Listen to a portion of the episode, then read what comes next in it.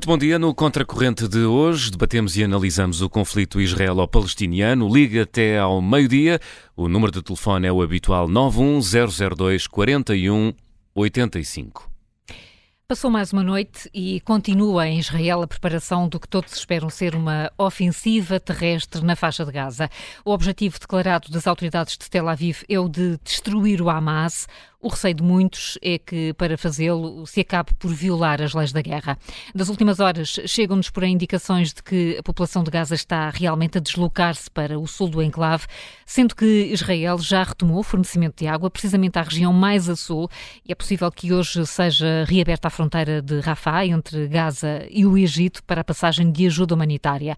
No Contracorrente de hoje, queremos voltar a debater como poderá evoluir esta guerra entre Israel e o Hamas. Eh, qual é que é a tua expectativa, José Manuel? Olha, vou-te dizer, não estou francamente muito otimista, porque acho que isto tem todas as condições para se tornar mais complicado e mais feio, digamos assim. Porquê é que eu não estou otimista? Porque os reféns que o Hamas tem não são apenas os 150 israelitas. Agora houve uma atualização em que se fala de 199. Pois. Não são apenas esses, não é? Hum. Portanto, eh, já agora, só para ter uma ideia, porquê é que há estas dúvidas? Eh, eh, a maior parte dos corpos que foram, que têm vindo a ser, que foram encontrados hum. naquelas, enfim, naqueles kibbutz, naqueles terrenos à volta da festa, a maior parte desses corpos, ou melhor, boa parte desses corpos não estão sequer identificados. Estão neste momento em contentores refrigerados, porque eh, há muita dificuldade em conseguir identificar as pessoas. Portanto, não se, Israel não sabe ainda sequer quem é que morreu. Uhum. Portanto, uh, e, e, enfim, há imagens absolutamente horríveis, nomeadamente corpos de bebés carbonizados, porque eles deitavam fogo às casas com as pessoas lá dentro, deitaram, faziam coisas desse género.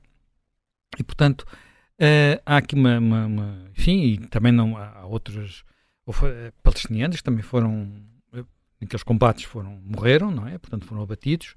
Uh, e, e, tudo isso cria muitas dúvidas sobre, designadamente, como tu disseste, o número de, de, hum, de, de reféns. Mas eu acho que a, a, situação é mais complicada. Eu acho que os reféns é todo o povo da, da, da, da faixa de Gaza. Porque aquilo que tem sido a estratégia do Hamas desde o princípio tem sido uh, usar a faixa de Gaza como base de ataque uh, a Israel, o que tem, desde o princípio, inviabilizado qualquer solução do mínimo de normalidade. Só para as pessoas terem um bocado uma ideia, que é assim, a faixa de Gaza está cercada. Está logo aquele problema que é, está cercada, mas uma parte do cerco é feito pelo Egito. Portanto, não é só feito por Israel, é feito pelo Egito. Porquê é que o Egito faz... Tem, porquê é que o Egito... Reparem, nestes 20 e tal anos, o Egito foi quase sempre governado por, por militares, mas teve um período em que teve no poder um primeiro-ministro que era da Irmandade Muçulmana, e a Irmandade Muçulmana é, digamos, a organização de onde saiu o Hamas. Porquê é que na altura não mudou tudo? Porquê é que na altura não houve ali... Pronto, porque o Egito não quer, é uma coisa, não quer que, que com os refugiados que possam sair de Gaza venham uh, os, os, terroristas atrás, não é? Porque eles têm, já têm problemas suficientes uh, no, próprio, no, próprio, no próprio Egito. Uh, e em mais que uma ocasião, quando as coisas pareciam estar a compor-se, há sempre uma intervenção uh, radical, a maior parte das vezes radical, do lado uh, de organizações como o Hamas, ou a Jihad Islâmica, ou o Hezbollah, não quer dizer que não tenha havido também intervenções radicais do lado dos israelitas e dos extremistas israelitas, designadamente daquilo que eu considero ser um problema, não direi gêmeo, porque não é exatamente a mesma, mesma coisa, mas é muito semelhante nas suas consequências, que é o problema dos colonos. Uhum. Pronto. Uh, agora, isto fez com que uma, uma região de onde os israelitas saíram há 18 anos, não saíram ontem, saíram há 18 anos, uh, nunca tivesse tido, uh, portanto, possibilidade de um tipo de relações minimamente normal.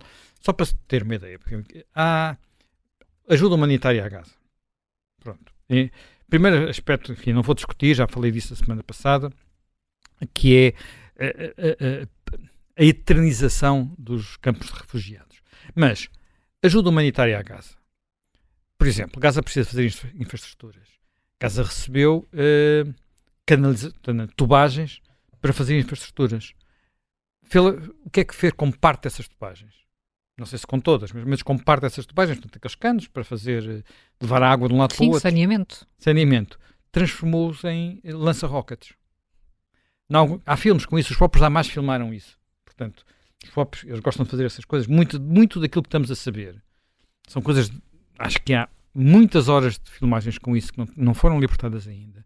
Muitas das coisas que estamos a tomar conhecimento derivam de uh, aqueles terroristas terem ido, feito, fazer, ter, terem ido fazer aquela ação com camas Gropó. Camas Gropó é aquelas que a gente mete na cabeça, ou mete no ombro, que, ou mete no peito, onde tu quiseres, regra geral na cabeça, com que andam muitas vezes os motociclistas, ou até os ciclistas, uh, e filmaram horas, horas de, de, de, de tudo aquilo. Há imagens inacreditáveis desse tipo, desse tipo de, de coisas, nomeadamente de, por exemplo, reféns, mulheres, jovens, com. Portanto, aquilo era, foi feito de manhã, portanto, as pessoas ainda estão vestidas com. aquilo que a gente chama antigamente de frato de treino, não me recordo, não me recordo quando é que é, mas completamente cheias de sangue na zona baixa, não é? Uhum. A gente percebeu que aquilo aconteceu. E eles filmaram e, e puseram nas redes sociais.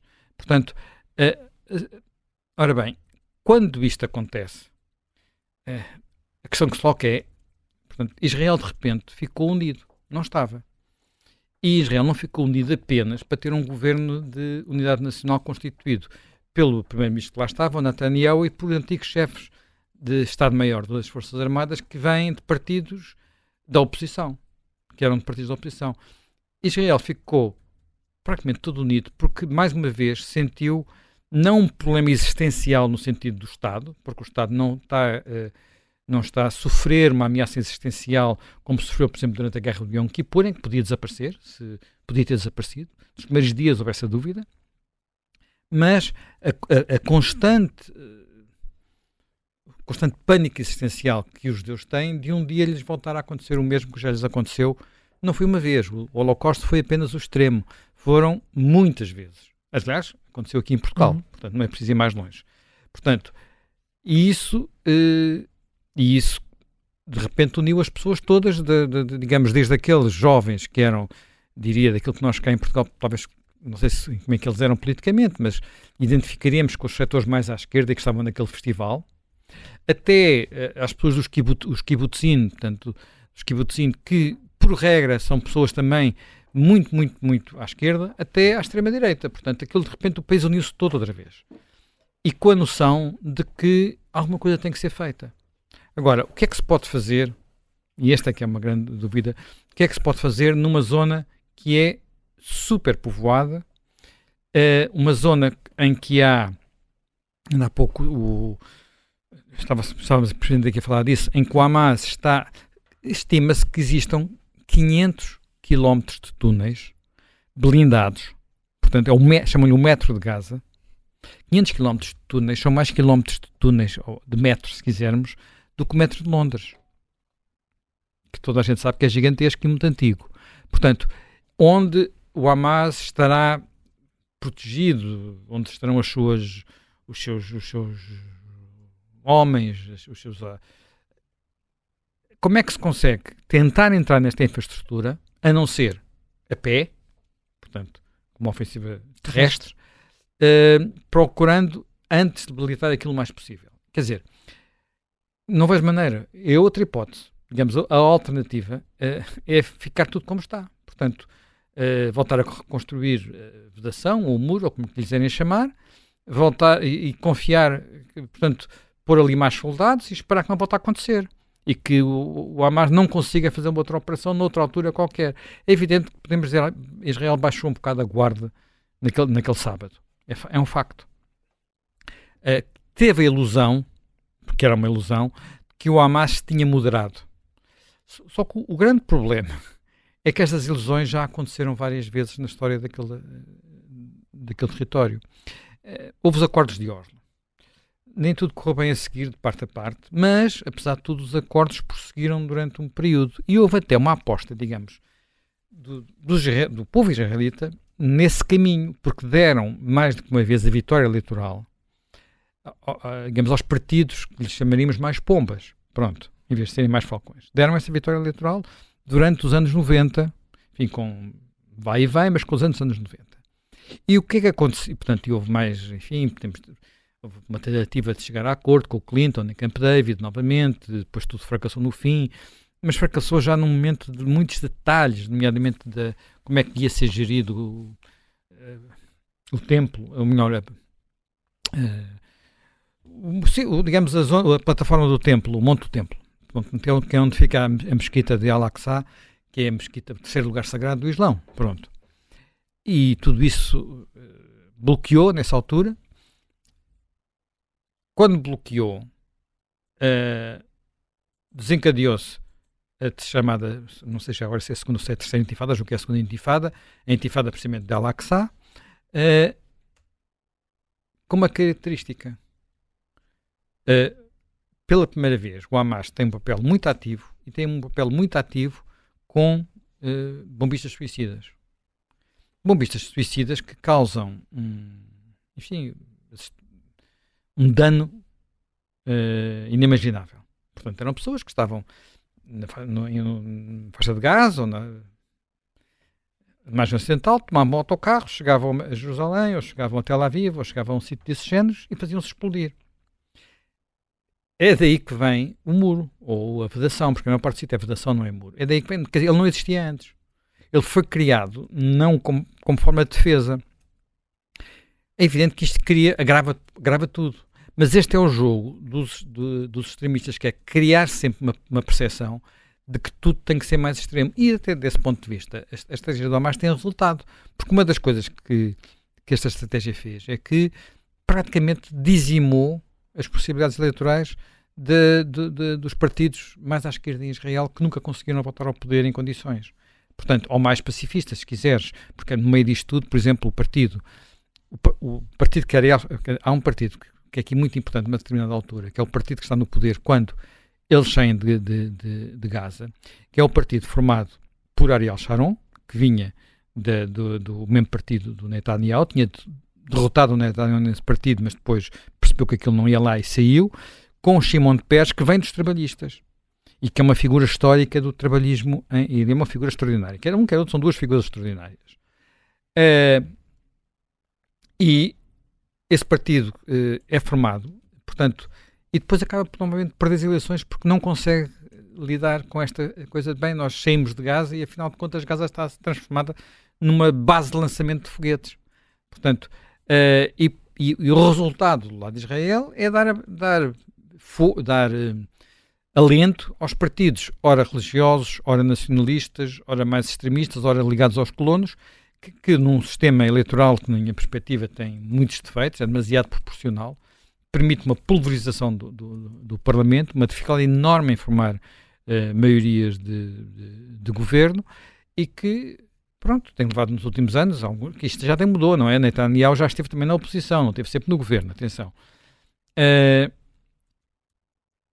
e esta lógica, esta lógica é uma lógica terrível, mas neste momento há percepção clara em todos os setores, portanto não é só no setor mais à direita, é em todos os setores em Israel, de que tem que ser feita alguma coisa para, uh, de alguma forma, conter, liquidar, limitar uh, aquilo que se está a passar. Sendo que nós temos muitas vezes que distinguir, e isto é que eu penso que é o posto, um ponto fundamental, não há, não há equivalência moral entre ações que visam criar o terror através de, de, do assassinato indiscriminado e ações militares que, mesmo procurando uh, evitar vítimas, causam vítimas. Não, não, são coisas diferentes. Eu não me lembro de nenhum exército no mundo que, uh, antes de intervir, uh, diga saiam daí.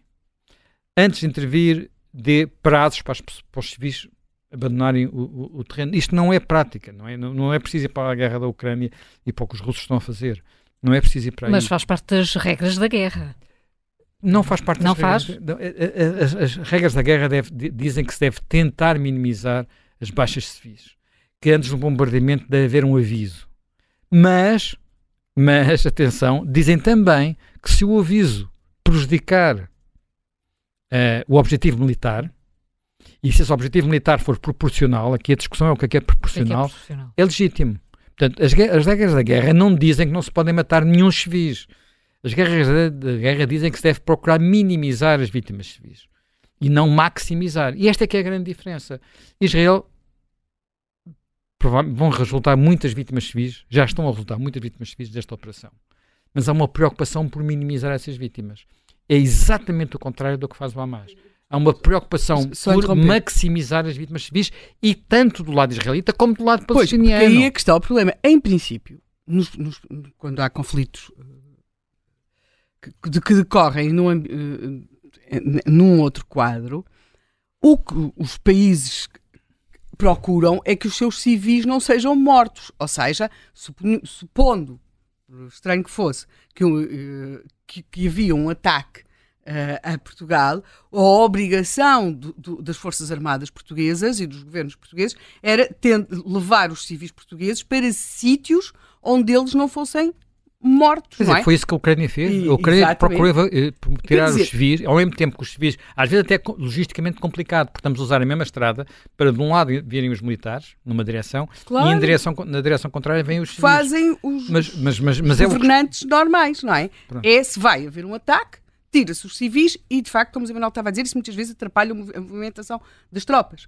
O que acontece com o Hamas é, e com os movimentos terroristas é que eles procuram usar as próprias populações como seus escudos humanos. E nós temos, aliás, neste momento, e felizmente que a população palestiniana parece que não está a obedecer ao Hamas, pelo menos nesta matéria, completamente, e que é, eles não querem que eles saiam. Não, não querem. Porque querem que eles fiquem em, em, porque em, querem mortos. Sim, é? em combates anteriores, a forma de organização do Hamas, e, e, e isso já aconteceu noutras alturas, não é, é, é, é, é esconder-se, por exemplo, em coisas que são, em princípio, invioláveis. Escolas, hospitais. Escolas, hospitais, escolas e hospitais queriam, é a partir daí que muitas vezes são disparados os rockets. Porque a partir do momento que isso acontece, aí sim há aquela ideia, aquele princípio que não deve ser atacado. Mas o que é que se faz? Uhum.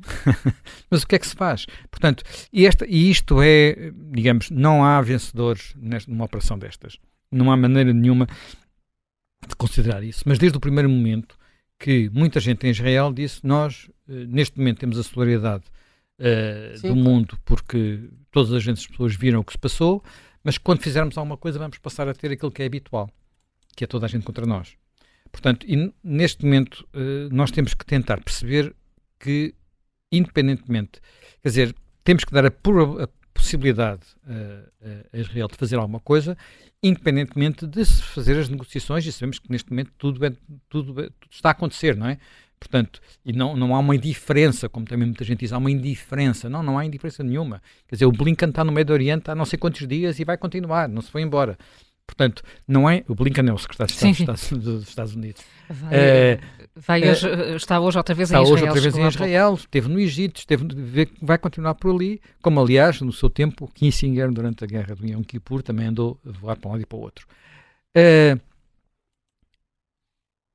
esta questão, esta questão por exemplo, de... há, há, níveis, uh, e depois há países que uma pessoa ouvi-los falar fica, fica surpreendida. Uh, na América Latina, que é um continente onde uh, existe muita violência, mas não tantas guerras assim, quando existiram guerras, quer dizer, tomaram-se decisões que ainda hoje são terríveis. A Bolívia não tem acesso ao mar. É certo que a Bolívia, por um desnorte, certamente, e num dia de grande loucura, resolveu declarar guerra ao Chile, que é uma coisa que, em princípio, não se faz na América Latina, porque o Chile tem melhor. Sim, mas isso já foi para aí pois é, anos. mas a Bolívia continua sem ter acesso ao mar, não é? Até hoje. Continua sem ter acesso ao mar, e eu já lá estive, e passas pelos, pela por aquelas estradas, por aqueles, aqueles passas à frente de, de, instalações militares e todas têm uma, uma, uns dizeres, a, uns dizeres a dizer temos que ter acesso a uma outra vez. Portanto, a Bolívia está constantemente negocia até hoje, uh, negocia até no hoje. limite a ameaçar constantemente o Chile de que vai retomar mas, aquela ponta norte do, do Mas temos de entender que se, se estes países tivessem um entendimento negocial como recomendam ao resto do mundo, é óbvio que a Bolívia já teria, quer dizer, porque temos de perceber a, dimensão da costa do Chile, não é? Isto já se teria resolvido de uma forma mais comum, um porto sob administração comum, qualquer coisa assim do género. Mas não. Portanto, o que é extraordinário é países que resolveram entre si de uma forma uh, quase punitiva, já tanto tempo passou e continua-se com isto, vêm depois achar que, que Israel deve fazer umas ações. Eu, por acaso, uh, uh, quer dizer, nós sabemos que não pode. Quer dizer, como é que se intervém em Gaza? Hum. Eu acho que, que se, como é que se pode intervir em Gaza sem afetar a população civil de Gaza? Bem, só, só para ter outra ideia, por exemplo, agora. Não há resposta. Não, não existe essa possibilidade. A maior parte da água que é consumida em Gaza, 90%, já é tratada em Gaza. Admito que agora, eh, eh, eh, portanto, só 10% é que vem de Israel. Porquê é que é um drama Israel não fornecer água a, a, a Gaza? Pronto, voltou a fornecer, está a fornecer novamente ao sul, mas também numa indicação saiam daí, não é? No sul há, há, água, no norte não há, norte da faixa. Aquilo é muito pequeno, portanto, uhum. a distância de Gaza, norte a sul de Gaza é quase 40 km, portanto, é uma coisa que tem o tamanho da, da, da Península de Setúbal, portanto, metade da Península de Setúbal, é isso que é, que é Gaza, é uma coisa de facto muito pequenina. Uh, mas o que ele está a dizer é saiam daí. E eu, eu, acho que temos que ter em consideração isso antes de começar a dizer uh, que está a haver um massacre sem nenhuma, sem nenhuma justificação, antes de começar a dizer que há crimes de guerra acima de crimes de guerra. Há um texto muito interessante, publicado, eu estou sempre a citar a Economist, publicado na Economist, precisamente sobre todos os aspectos discutíveis e não discutíveis da lei da guerra. Portanto, onde se falam com juristas, uns mais críticos, outros menos críticos. Eu recomendo que se leia, que quem quiser, que possa ler esse texto, porque uh, para todos aquilo que nós percebemos é que se acho que vai ser, a meu ver, a maior dificuldade de Israel. Israel tem noção disto tudo. Israel tem advogados em cada batalhão. Esses advogados participam nas decisões da escolha dos ovos. Portanto, tem advogados juristas, portanto, pessoas estão ali procurando saber se. Portanto, não, e não, não sei se há muitos outros exércitos que façam uma coisa parecida, porque eles sabem o que é que estão, estão a ser olhar, estão a ser. Toda a gente está a olhar para eles. Eu acho que um dos grandes problemas vai ser evitar que aconteça, e, e repara, há penalizações muito graves em Israel quando isto acontece. Evitar que aconteça que alguns daqueles soldados que vão entrar naquela operação, e repare, nós estamos a falar de um exército conscritos, portanto, não é, quer dizer, toda a gente tem que, tem que prestar serviço militar. Aliás, há uma coisa curiosa, uma notícia que eu vi hoje, muito curiosa. Eh, eu, eu, eh, Lembras-te que eu aqui disse que os, os ultra-ortodoxos não, só não, combatiam. não combatiam. Pois bem, há mil jovens ultra-ortodoxos que se inscreveram para combater agora. É também um sinal da mudança. De, e de que estão a ganhar juízo. Quer dizer, estão a ganhar juízo, mas também da mudança, de, Sim, claro. de, do que mudou no espírito de, de Israel nos últimos, nos últimos dias, não é? Eles já tinham voltando. prestado serviço nas ambulâncias, não é? Como não... Pá, mas, é, mas é completamente diferente, Sim, não é? claro. É completamente eram diferente. os inúteis. Ah, ah, ah, Desculpem a expressão, mas eram verdadeiramente os inúteis. Quer dizer, há gente que está a sair de Israel a fugir da guerra e há muitos judeus que estavam em Nova Iorque, por exemplo, que a primeira coisa que fizeram foi comprar um avião para se, para voltarem, para se apresentarem na sua unidade. Ninguém os tinha chamado. Portanto, é, isso, não estamos a, estamos a falar das pessoas mais, mais variadas. Enfim, ontem apareceu a notícia que um dos principais atores do Falda também já está na linha da frente. Portanto, uh, ora bem, voltando ao ponto em que eu estava, um dos maiores problemas é evitar que este exército não é um exército. Quer dizer, a sociedade israelita é muito parecida com a nossa. É muito classe média. É muito, é, é, em alguns aspectos, bastante até mais sofisticada. Enfim, tem aquelas zonas, aquelas ilhas, digamos assim, dos ortodoxos e dos, e dos, uh, dos colonatos, que são umas coisas.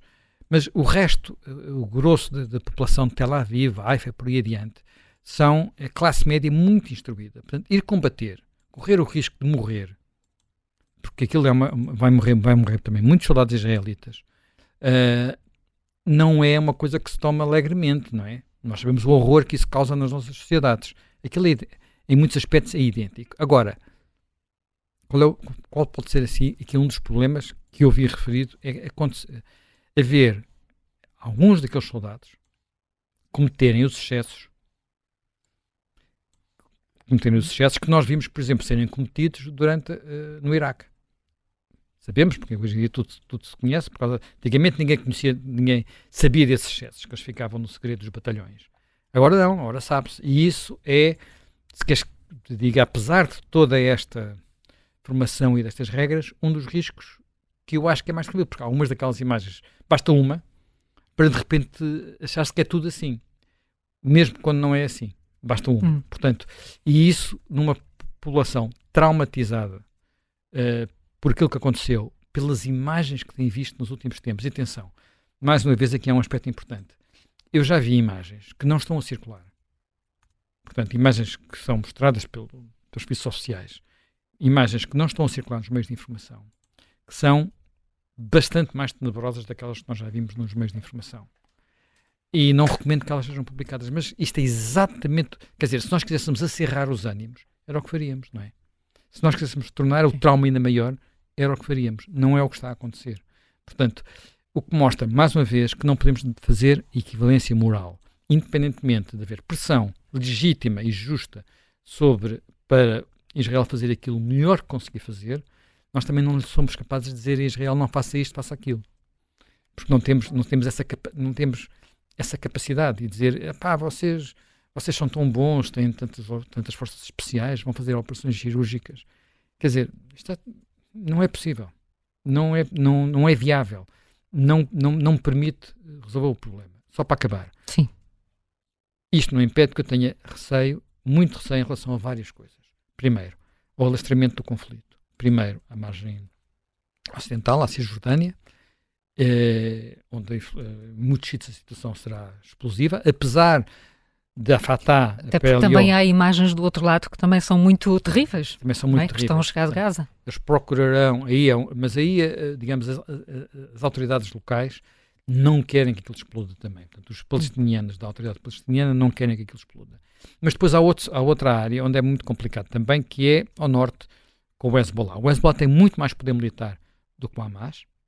Apesar de aí, olha, com uma operação militar também muito, muito contestada aqui há uma, uns anos atrás, em que Israel entrou no sul do Líbano, conseguiu criar ali uma zona tampão que diminuiu os seus problemas. O que não quer dizer que não volta a ter esses problemas, sendo que há sempre a tentação de interferência do Irão ou da Síria via Irão ou por aí adiante. Portanto, há aqui esse problema.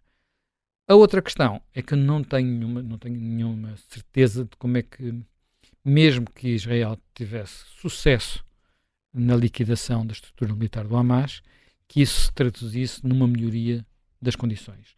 Porque há uma mentalidade, uma mentalidade muito difundida, uh, uma cultura muito complicada. Eu vi, uma, vi uma, umas imagens que, que de, um, de, um, líder, enfim, não sei exatamente quem é que ele era, não consegui perceber, numa manifestação em Londres, em Londres, uhum. a falar a um megafone em que basicamente o que ele dizia era o seguinte: vocês nunca nos vão derrotar porque nós não somos como vocês. Vocês acreditam na vida, acreditam que tudo começa com a vida e nós acreditamos que tudo começa com a morte. Nós acreditamos que tudo começa com a morte. Quando se, quando se lida com este tipo de mentalidade, que pode não ser, seguramente não é a mentalidade da maioria dos palestinianos, mas é a mentalidade daqueles que têm instrumentalizado aqueles movimentos para irem sempre para as soluções mais horríveis. E eu não sei se no momento em que acabar o Hamas, não é a Jihad Islâmica que ocupa o seu lugar, não é o Hezbollah que ocupa o seu lugar, não é outros, não são o vazio é muito perigoso. que ocupam o seu lugar. Eh, a situação é muito, é muito explosiva, como, como descreveste, José Manuel, e não há soluções fáceis de, de nenhum lado. Eh, vamos eh, ao encontro do nosso primeiro convidado contra a corrente, David Joff Botalho, que é o presidente da Comunidade Israelita de Lisboa. Muito bom dia e obrigada por estar connosco. Já acompanhou pelo menos aqui o fim da intervenção do José Manuel Fernandes. David Joff Botalho, só para Sim, confirmar que está mesmo em linha. Muito bom dia. Como é que okay. espera, e portanto com, com tantas, uh, tantos condicionantes, como é que espera que, que, que a situação possa evoluir? Em primeiro lugar, quero agradecer o tempo para terem-me contactado, para poder falar e quero homenagear as vítimas da barbárie de sábado, dia 7. Também quero agradecer o, o apoio dado pelos vários órgãos do Estado, desde o Sr. Presidente da República, o Sr. Presidente da Assembleia da República, Primeiro-Ministro e Ministro dos Negócios Estrangeiros, em relação a terem condenado estes hediondos atos terroristas. Também quero falar que o próprio Mahmoud Abbas também condenou os atos do Hamas ontem, aliás, isso vem no vosso jornal hoje, e isto vai levar aqui uma situação um, também de acordo com aquilo que o José Manuel Fernandes tem estado a dizer, uma situação difícil nos próximos dias.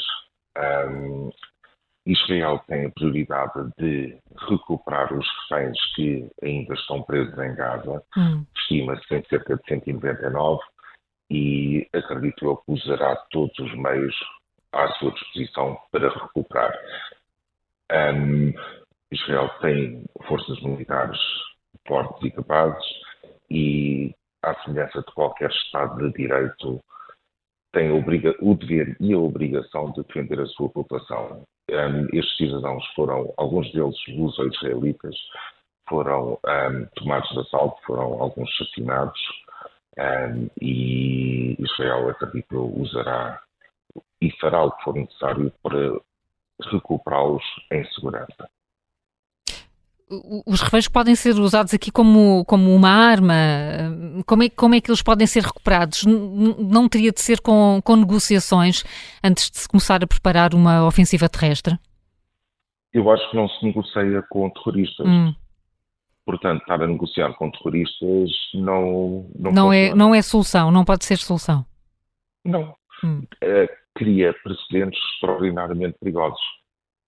Aliás, tudo quanto eu sei, não é política portuguesa da União Europeia ou americana de negociar com terroristas ou quem tem toma reféns. Portanto, um, terá que ser usado outros meios para os recuperar. E estamos aqui a falar de meios militares. Temos que, eh, portanto, é necessário usar a força eh, quando, quando não se está a negociar com, com o Estado. Eh, isto leva-nos sempre a esta, esta questão que é quase um dilema moral, mas é também aquilo que convencionamos chamar as, as regras da, da guerra como é que Israel pode agir respeitando as regras da guerra. Uh, o, que, o que estamos a ver neste momento, sobretudo no norte da faixa de Gaza, é uma situação humanitária muito complicada.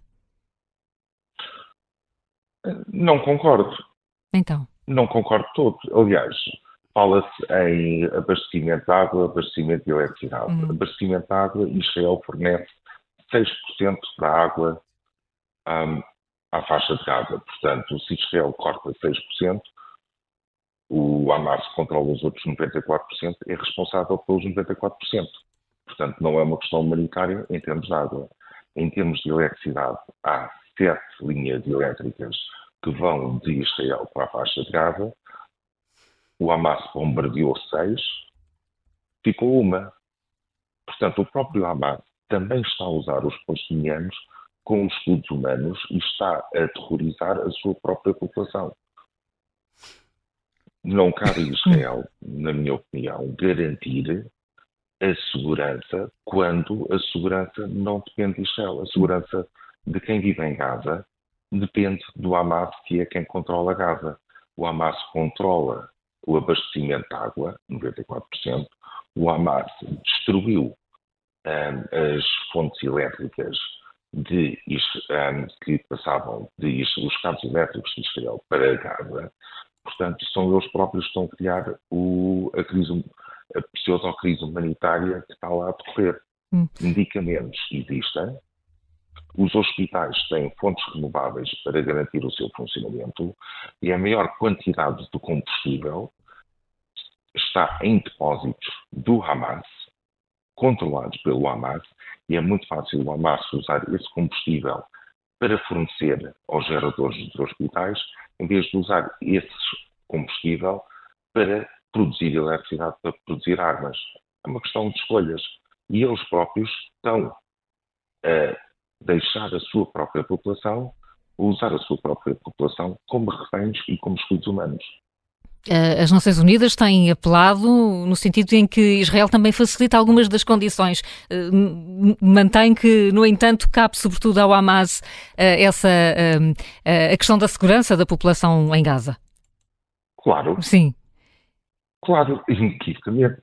Se Israel também garante algumas condições, estamos a falar daquilo que eu disse 6% da água e depois daquilo que o Hamas fez, uma rede, uma, um cabo elétrico depois do Hamas ter destruído os outros seis. É o seguinte, é, é simples. O Hamas também mantém a sua população refém e quando se fala em eliminar a capacidade militar do Hamas, está-se também a referir que está a libertar os palestinianos que também sofrem às mãos do Hamas.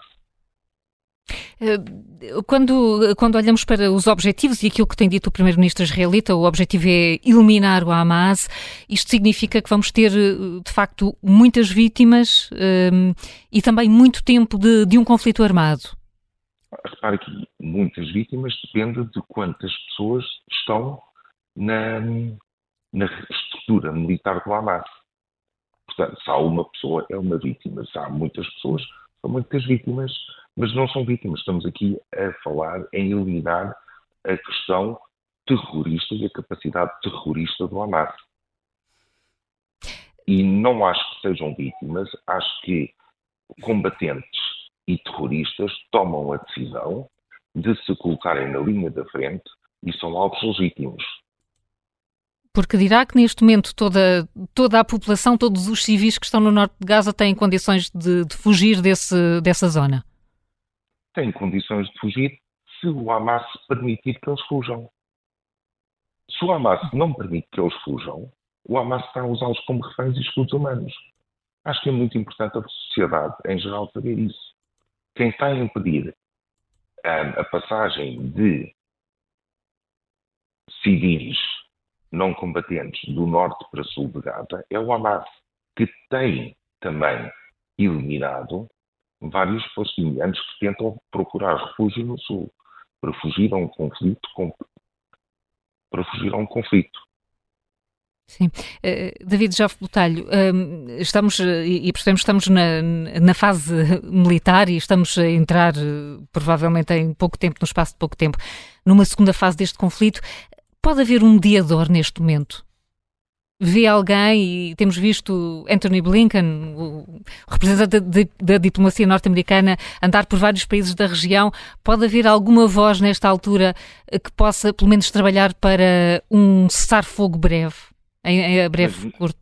Mas, mas, está a falar em mediar com terroristas? É isso que advoga? Mediar com terroristas? Falar com terroristas? Portanto, eu sei, não faz parte, tudo quanto eu sei, não faz parte de um normal funcionamento de um Estado de Direito. Um Estado de Direito não fala com terroristas. Portanto, só parará quando não houver terroristas no território? Acredito eu que sim. Uh, bom dia, daqui Helena Matos. Há uma questão que gostava de lhe colocar aqui em relação a estas questões da mediação, mais propriamente usando o termo não mediação, mas pressão.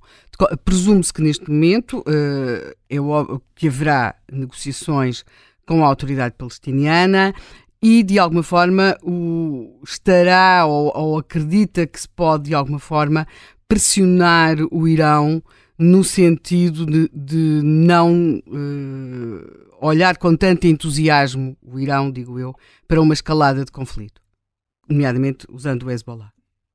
Eu acho que a autoridade palestiniana é um interveniente muito importante e o Mahmoud Abbas hoje de manhã um, condenou os ataques terroristas feitos pelo Hamas e uhum. isso é uma coisa extremamente importante porque volta a colocá-lo como um interlocutor. um interlocutor. Para é? haver uma discussão, para haver um processo mediático, é preciso mediar entre players. Uhum. O Mahmoud Abbas agora voltou-se a assumir como player. Isso é extraordinário e importante. Em relação ao Irão, o Irão é um financiador internacional de terrorismo e um, quer estabilizar toda a região. Uhum. O Irão, de acordo com as notícias, e só sei o que está em open source, um, o Irão diz que abrirá uma. Um, terá que intervir e tem o dedo no gatilho. Okay? Portanto, o Irão que tem ameaçado e apela à aniquilação do Estado de Israel, à semelhança do Hamas, poderá vir a ser um interveniente ativo. Espero que não. Espero para todos que isso não venha a acontecer. Uhum.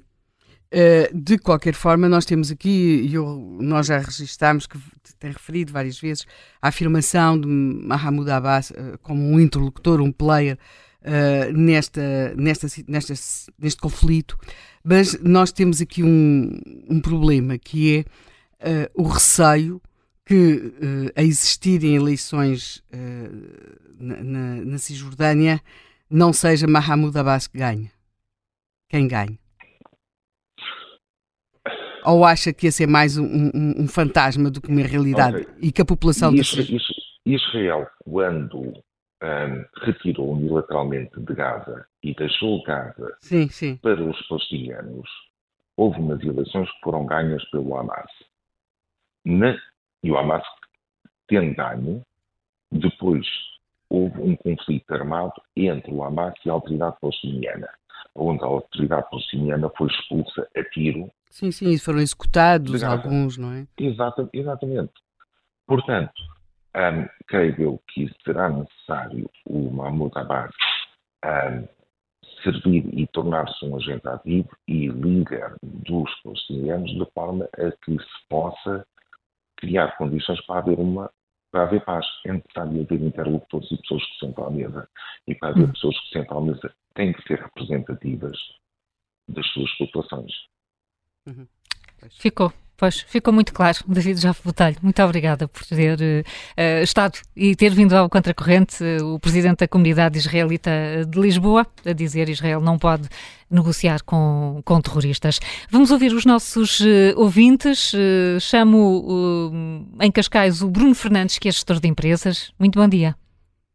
Olá, muito bom dia. Bom dia. Olha, em primeiro lugar, dar os parabéns à Rádio Observador não, não, não destacando ninguém em, uh, em, especial, mas em particular a Helena Matos e ao, e ao José Manuel Fernandes, uh, que são um pilar deste, deste programa, uh, pela transparência e pela clareza. hoje decidi inscrever-me porque consegui perceber que afinal não estou, não estou sozinho e não estou uh, doido uh, quando uh, tenho presente algumas ideias aqui acerca desta, desta, desta situação e vejo a generalidade da nossa comunicação social a dizer precisamente o contrário. Hum. e, portanto, hoje queria reforçar as duas coisas que, que ambos disseram no, no, no, na preparação do conta corrente. O, o José Manuel Fernandes disse uma coisa e agora a Helena Matos reforçou, que é uh, uns Estados uh, têm e devem ser responsáveis pela, pela defesa dos seus cidadãos. Portanto, não podemos aqui uh, que, que pedir que seja Israel a, a defender, ou pelo menos a ter essa preocupação na defesa dos, dos, dos palestinianos que estão ainda em Gaza e porque, efetivamente, quem o deveria fazer não o faz. Portanto, uh, aí é completamente claro. Basicamente, é, deram aquele exemplo há pouco, se Espanha nos quisesse uh, invadir, era a responsabilidade do governo português uh, defender os cidadãos e não de quem está, de quem está neste caso, a atacar.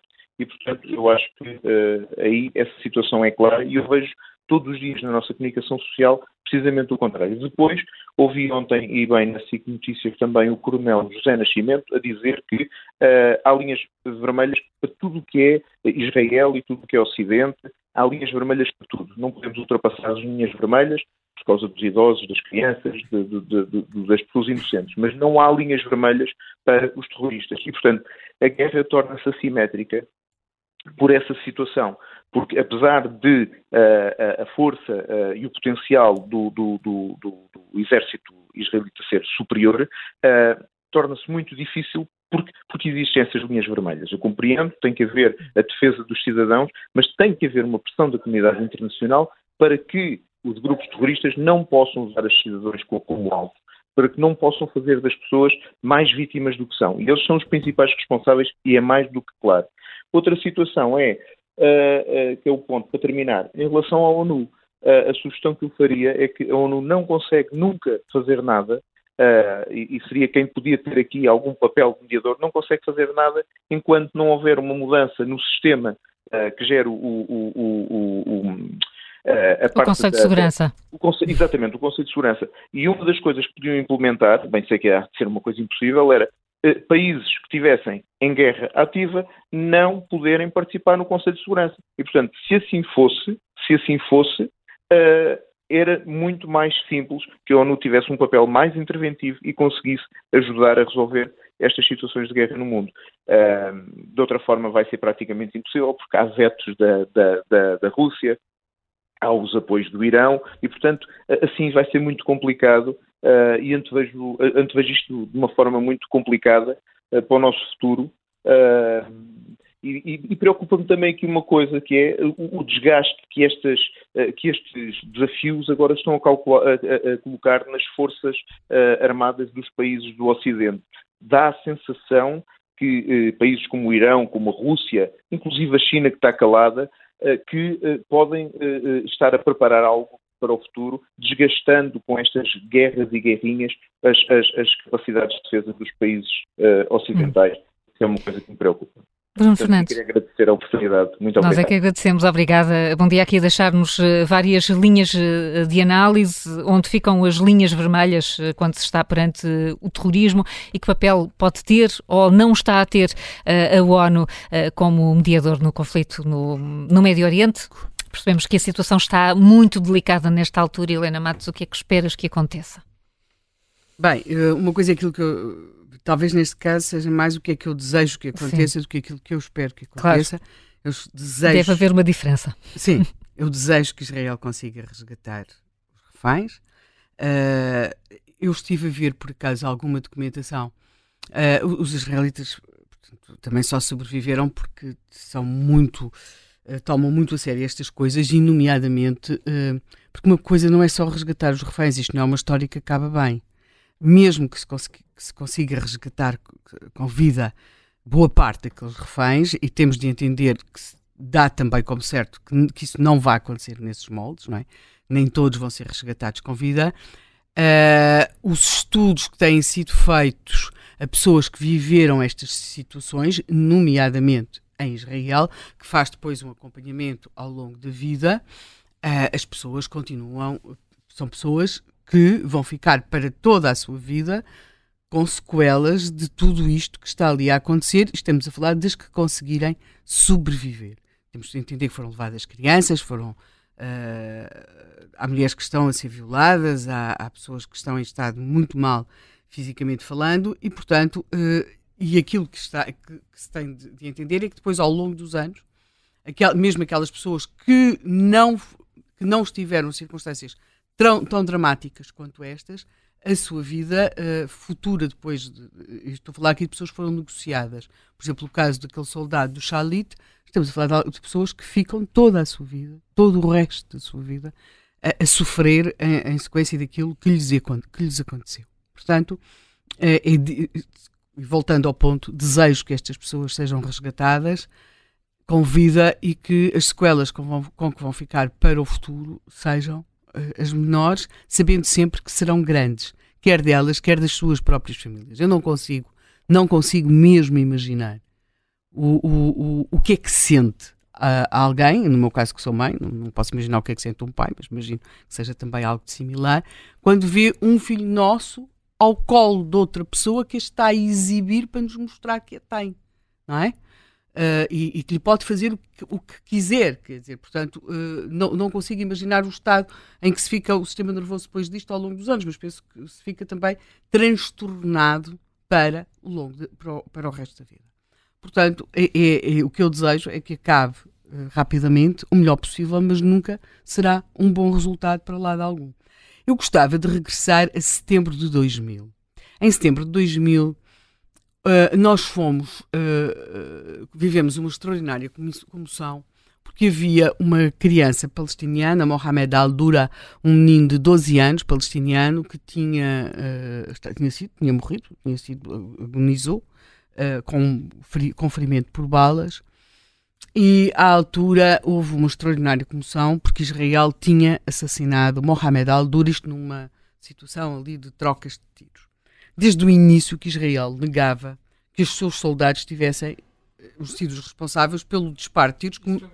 Convém explicar porquê. Por causa de umas imagens. Por causa de umas imagens. Por causa de umas imagens em que, em que o, a criança aparecia aparentemente a ser protegida pelo pai, para essa altura passa a estar numa esquina. Sim, e o pai, de facto, na rua, não é? Estás a falar pai, em está, que o pai, pai está, está à frente com a criança um nas costas. E o pai Sim. tenta proteger tudo isso. Bem, uh, não era impossível que tivesse sido uma bala israelita a atingir Mohamed al-Dur, tendo em conta o cenário que se estava a viver. Mas por acaso, por acaso não, Israel vai investigar isto exaustivamente e veio-se a provar, anos mais tarde, não, a bala não tinha sido das tropas de Israel. Entretanto, desencadeou-se uma intifada e, entretanto, na Europa, uh, e não só na Europa, mas é o caso aqui que me interessa, desencadeou-se toda uma enorme comoção por causa de Mohamed al Agora, há um papel importante desempenhado é nessa investigação por jornalistas. Exatamente. Designadamente a revista The Atlantic, que, hum. que fazem a investigação que permite perceber, pela balística, basicamente, uhum. que do, o sítio onde estava a criança não podia ter sido uma bola vinda de um soldado israelita. Pois, só que tu esqueceste dos outros jornalistas, Manel. Esqueceste da cadeia de televisão francesa, que pôs no ar, logo com a indicação que tinha si, tinham sido soldados israelitas, pôs no ar. Eu não me esqueci, quis chamar só a atenção. pôs, puseram no ar aquelas imagens. Puseram no ar aquelas imagens indicando logo que tinha sido Israel a matar o Mohamed Al-Dura. Houve selos com, com o rosto do Mohamed, com, com, com o Mohamed Al-Dura a agonizar. Não é?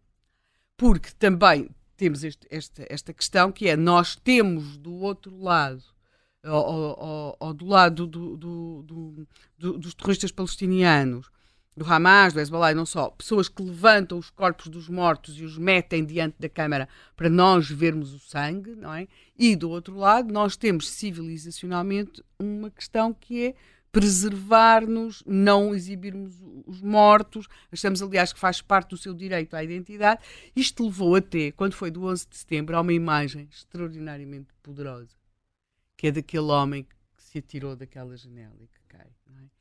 E durante muito tempo discute-se que se devia ou não ver uhum. aquela imagem, que na sua singularidade tinha um poder extraordinário. Portanto, nós temos esta. Eu devo dizer que no, no 11 de setembro, não estava em Portugal, só estava a ver a CNN e não percebi logo a discussão porque a CNN não mostrou. Ou melhor, até capaz de ter mostrado em direto e depois não voltou a repetir. Uhum. E, e, depois eu percebi que aquela imagem tinha sido muito mostrada e muito repetida noutros países.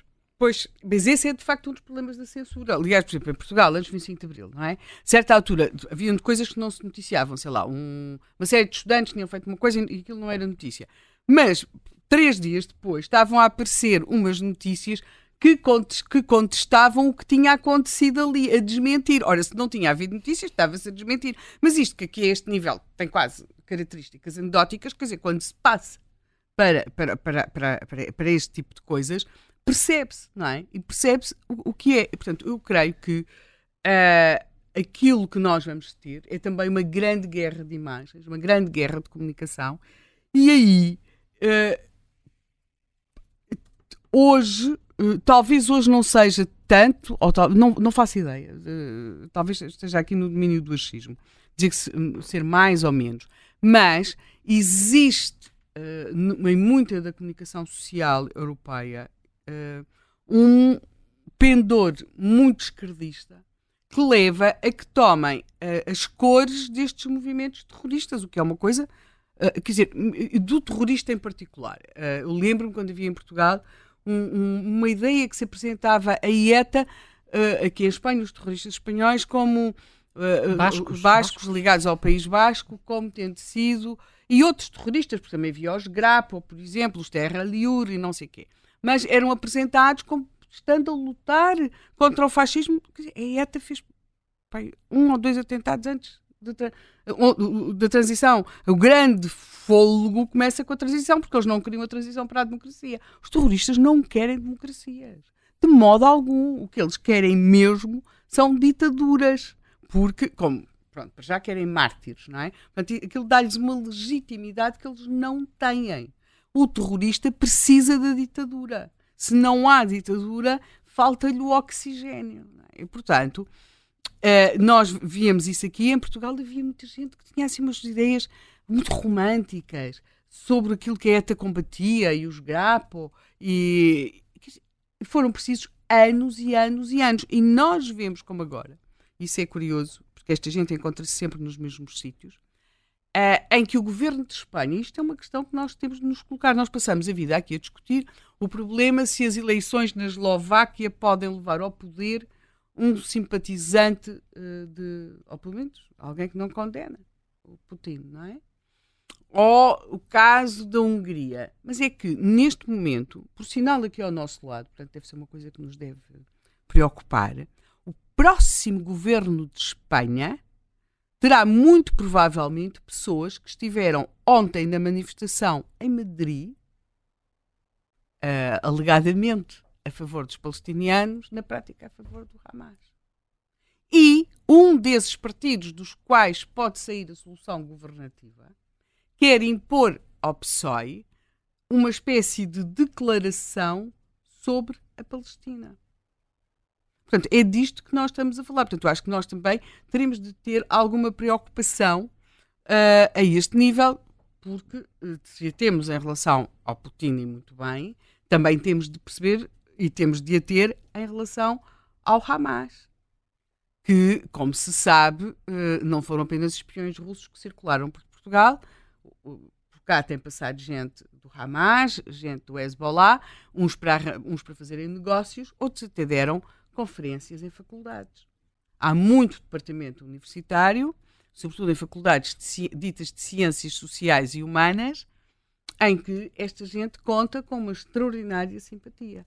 Portanto, eu acho que teremos de, de, perceber e ter também essa previdência que tem havido em relação a outras sinistras simpatias. Porque em Portugal não será tanto esse caso, mas quando nós vemos, e há bocadinho mesmo aqui no noticiário foi dada a notícia novamente de, de que tinha sido evacuado o liceu, o, o Gambetta em Arras, em França, nós percebemos como estes fundamentalistas conseguem tirar todo, todo um, o proveito e benefício da legislação das democracias que eles mesmos abominam aquele, aquele uh, rapaz que assassinou este professor, agora em Arras, em França, eles, ele e a família, portanto, o pai radicalizou. O irmão está preso. O irmão mais novo também já foi interpelado pela polícia numa situação uh, um pouco estranha para se andar com, com umas facas. Uh, temos a própria mãe, neste momento a família está praticamente toda a ser interrogada. O pai foi devolvido à Rússia há uns anos uh, porque é essa a sua origem, eles são chechenos. Uh, esta gente sabe tirar todo o partido da legislação e pode perguntar-se, mas como é que alguém chegou, como era o caso desta família, chega, são chechenos, vêm da Rússia, como é, que, como é que eles se movem naquele mundo legal dos franceses? Movem-se no mundo legal dos franceses, como outros se movem no mundo legal dos ingleses ou no mundo legal dos alemães, porque existe um conjunto de associações, ONGs, muitas delas, outras associações, que alegadamente se apresentam como lutando pelos direitos humanos, mas o que fazem é pessoas é ajudar muitas vezes pessoas para quem não respeitam os direitos e muito menos os humanos a, a, a prosseguirem a, a, sua vida na Europa, em países cuja cultura e regimes eles de, declaram alto e bom som que odeiam, quer dizer, que eles só declarem odiar, a mim, quer dizer, eu acho que a liberdade de expressão é, é muito lata. Agora, que, que por atos levem esse ódio à prática é que já é muitíssimo mais complicado. E é isso que nós vemos assistir, temos estado a assistir em França. Uh, no Reino Unido as coisas são mais no domínio verbal, mas uh, a situação é, é, de facto difícil e nós temos mesmo de nos interrogar como é que, sendo nós democracias, defendendo nós a liberdade, como é que se mobilizam tantas pessoas para vir para a rua em solidariedade com movimentos que vão em tudo contra aquilo, até que essas pessoas dizem defender e que as nossas sociedades defendem. A, a, a, celebração, a cerimónia em ah, porque celebração é um termo incorreto. A cerimónia em Arras de, hum, pronto, de, de, de, pesar pelo assassinato do professor juntou umas centenas de pessoas. Que é muito menos e mesmo assim corajosíssimas, velha a verdade, que é muito menos de qualquer manifestação dita a favor da Palestina nestes dias. No, nos quartos de final do rugby, uh, alguma vez eu havia de saber alguma coisa desse desporto, não é? Nos quartos de final do rugby, em França, porque está a decorrer o, o Mundial, e, no, no jogo, portanto, o professor é assassinado num dia e no dia seguinte havia um jogo dos, os quartos, num dos quartos de final do rugby, que era País de Gales Argentina. E os speakers pedem em duas línguas para uh, se fazer um minuto de silêncio uh, pelo, pelo, professor. Pelo, pelo professor. O minuto de silêncio só pode durar 15 segundos. Foi tão horrível o que aconteceu dentro do estádio, tão horrível, como estes jogos hoje estão todos em canal fechado porque uh, por causa dos direitos, estas coisas do desporto uh, são pouco transmitidas e depois muitas vezes são editadas. As coisas do desporto são frequentemente editadas para não se verem os, os protestos, por exemplo, o ciclismo, as provas de ciclismo em, em Espanha, uh, geralmente tinham sempre um incidente com alguém que se dizia a favor do País Basco. Esse, esses segundos eram editados e não se viam. Estes aqui são 15 segundos e, e, acabou logo ali um minuto. Foi o minuto mais curto da história da humanidade. Só tive 15 segundos, porque aquilo degenerou em tal coisa que já era uma, uma, uma ofensa para as vítimas que eles diziam do professor, as vítimas de Israel e da faixa de casa. E mesmo assim durou 15 segundos.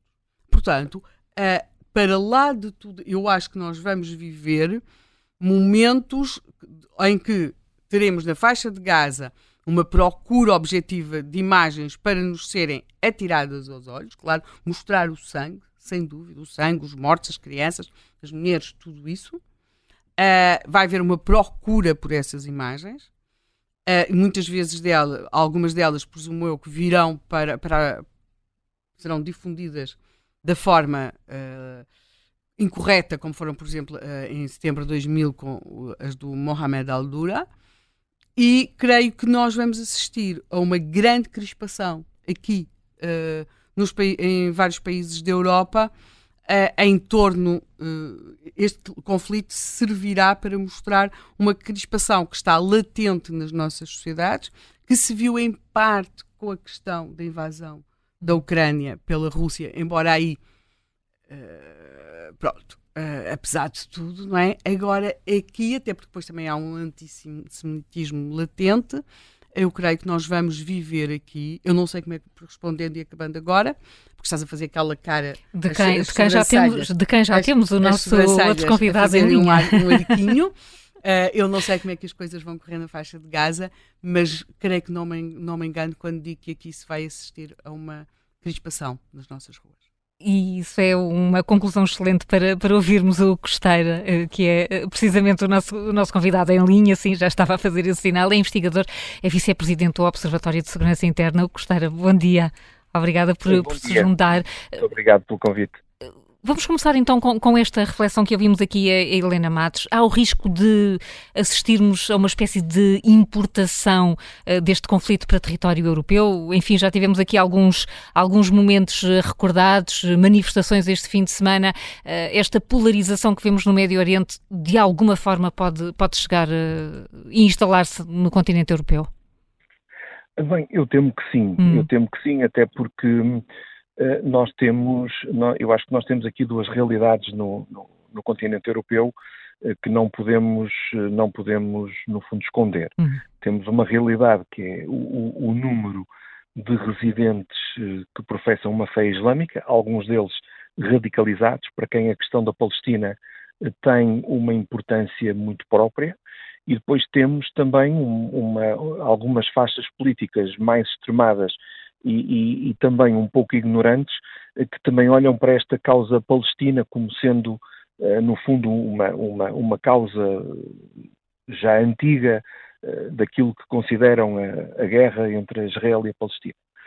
E eu entendo, já há muitos anos, que não existe uma guerra entre Israel e a Palestina, existe uma guerra entre Israel, que é um Estado soberano, e um grupo de terroristas, de, de, de bandos terroristas, de organizações terroristas, eh, que têm uma gênese genocida, portanto, que, visam a exterminação do Estado de Israel, do, do, do, do judeu e do israelita, uh, e que são uh, financiadas por, por, por, uma comunidade internacional que alegremente a subia para o lado, mas curiosamente agora se juntam em torno de uma causa que eles próprios, contra uma causa que eles próprios financiam. Portanto, eu acho que nós temos aqui uma ignorância profunda sobre aquilo que se está a passar uh, na Palestina há muitos anos. Uh, nós somos bombardeados por uma causa uh, que, na verdade, muitos de nós não conhecem. Não conhece a realidade de Gaza, não conhece a realidade da Cisjordânia, e diga-se que, em termos sociais, a realidade da Cisjordânia e de Gaza é substancialmente diferente, apesar de ambos serem, no fundo, regidos por um regime terrorista que nunca foi democraticamente eleito, que democrático não tem nada, e que, tal como eu disse, são regimes genocidas que visam a, a exterminação do Estado de Israel, uh, e depois temos uma população que é refém disto. Ora, o Estado, a solução dos dois Estados, eu acho que é uma solução comumente aceite uh, por vários dos atores internacionais. Agora, nós esquecemos é que para que a solução dos dois Estados exista, de um lado e do lado da Palestina, não podemos ter organizações terroristas no poder. Não podemos ter organizações terroristas eh, que, no fundo, decidem o, o, aquilo que o, que o povo pode ou não fazer, que decidem prender o próprio povo, usar o próprio povo como escudo e, e usarem os, os, milhões que lhes são atribuídos uh, por, por, estas organizações internacionais cegas uh, e em vez de, de, de, investirem no seu povo e de criarem condições e de criarem infraestrutura, uh, gozam esses milhões a seu belo prazer. Portanto, sem uhum. qualquer tipo de fiscalização, sem qualquer tipo de responsabilização por aqueles que os, os financiam, sabendo estes que estamos a financiar organizações terroristas, porque estas organizações estão categorizadas no panorama internacional, seja diplomático, seja de geoestratégia, como uh, instituições terroristas, portanto, organizações terroristas. Portanto, eu, eu acho que isto há de ser sempre uma situação muito complicada. Uh, Israel tem obrigação de respeitar os tratados internacionais, o direito internacional, um, e, e, e, portanto, eu espero que não haja aqui mais organizações e mais e, mais, e até alguns, alguns Estados uh, a apelar uh, aqui àquilo que muitos deles nem sequer seguem nem assinam, uh, porque isso normalmente é sempre fácil. Israel tem uma, uma janela muito pequena para, para resolver esta situação. Esta situação chama-se Hamas. É, digamos, um desígnio deste governo eliminar o Hamas, do governo eh, atualmente presidido Deste por Netanyahu. governo de salvação nacional? Sim, que agora já é um governo de salvação nacional. Este, este exterminar do Hamas é algo altamente complexo do ponto de vista estratégico, do ponto de vista militar. Uh, é uma questão que, do ponto de vista militar, provavelmente não se vai resolver com uma invasão de Gaza, como muitos preconizam, apesar de eu aceitar que ela possa acontecer em pontos muito estratégicos, mas vai se resolver eh, com ações muito cirúrgicas de operações especiais, eh, onde serão libertados reféns, onde serão eliminados de forma seletiva eh, elementos afetos às cúpulas do Hamas, às cúpulas operacionais do Hamas e também aos próprios terroristas operacionais do Hamas, que esses, esses sim, claramente, nós tivemos acesso a centenas de caras uh, e, e, eu tenho ideia que, à semelhança de muitas outras situações que têm acontecido, Israel não vai perdoar a nenhum destes uh, aquilo que fizeram uh, no passado sábado, portanto, fez este sábado oito dias, infelizmente. acho que as imagens chocaram a todos e não vale a pena estarmos aqui a reviver assassinatos em massa e, e bebés queimados e degolados, essas coisas todas, porque acho que todos nós percebemos o horror eh, daquilo que, que, que, se passou. Portanto, isto não é, isto não é guerra, isto é terrorismo no, no seu pior uh, cenário. Uh, eu recordo que nem os atentados de 11 de setembro tiveram este grau de malvadez e este, este requinte de malvadez uh, genocida. Um, e, e, e, portanto. E isso, isto... isso, isso leva-nos uh, a uma questão que, que, foi muito sublinhada até aqui no, no Contracorrente pelo representante da comunidade israelita em Lisboa, que é o facto de um Estado não negociar com terroristas. Como é que isto se faz nesta situação quando estamos perante, agora as últimas informações, perante 199 reféns? Um, sabe que eu, eu, eu acho que esses, esse número de reféns hum. é realmente a maior dor de cabeça uh, do governo de Israel e de todos os operacionais envolvidos nesta, nesta operação. Porque, um, primeiro, nós não sabemos se esses reféns, qual número desses reféns ainda está vivo. Não sabemos que tipo de negociações tem havido no bastidor, nos bastidores entre o, a inteligência militar e até a própria agência de inteligência israelita responsável pela ação em Gaza, que é o Shin Bet, e não a Mossad, um, e, portanto, nós não sabemos que tipo de negociações tem havido nos bastidores, ou até se tem havido algum tipo de negociações uh, fruto uh, da envolvência dos países vizinhos com quem Israel recentemente tem estabelecido uh, tratados de amizade, por assim dizer. Portanto, nós não sabemos isso. E, e, eu temo que há de chegar a uma altura em que um, o, o governo israelita vai ter que aceitar a percentagem que eles assumem ser possível de reféns perdidos.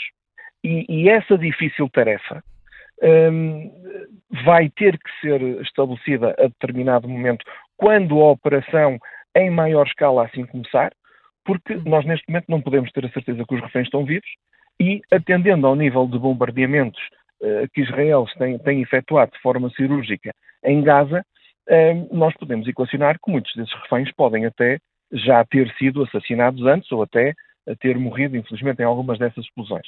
Até porque nós equacionamos em abstrato que estes reféns são escondidos uh, nesta grande cidade subterrânea de Gaza, que é no fundo a cidade construída pelo Hamas e de onde o Hamas se movimenta em termos operacionais. O que até dificulta uh, claramente uma operação militar tal como nós a, podemos imaginar. E, e, portanto, eu acho que a determinado momento as chefias militares e políticas vão ter que pensar neste número, vão ter que pensar no que é aceitável uh, para si e, e, de alguma forma, no que é aceitável em termos de, de, de taxa de sobrevivência.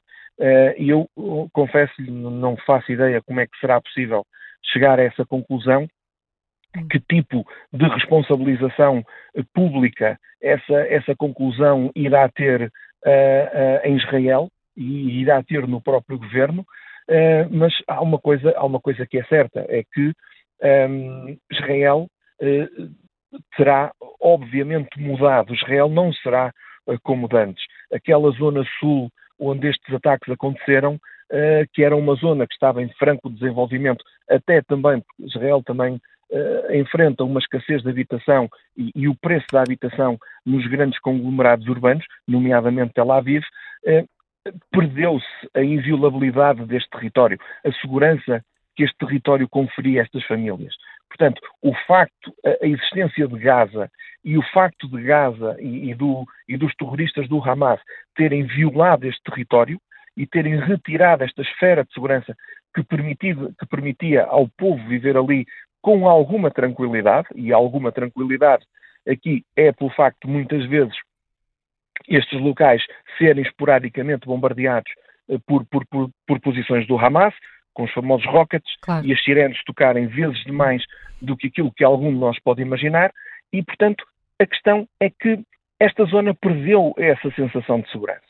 E, e ou, e, e das duas uma, ou realmente Gaza eh, continua com, com as operações do Hamas e esta zona de Israel nunca mais terá paz, porque aquilo que foi feito uh, há uma semana atrás pode, entre aspas, fazer doutrina nestes grupos terroristas e isto tornar-se uma, uma, uma, uma situação recorrente e poder acontecer mais vezes, um, ehm, poder haver muita mais violência nesta zona, ou então realmente uh, Israel tem que eliminar, dizimar a operação terrorista do Hamas, preservando o maior número possível de vítimas uh, civis, portanto, tem que proteger uh, esta, esta população de Gaza, que no fundo é refém deste próprio, uh, deste próprio grupo terrorista, e essa realmente, esse realmente é um grande desafio, e é o desafio que a comunidade internacional espera que Israel cumpra e que não tropece nele, eh,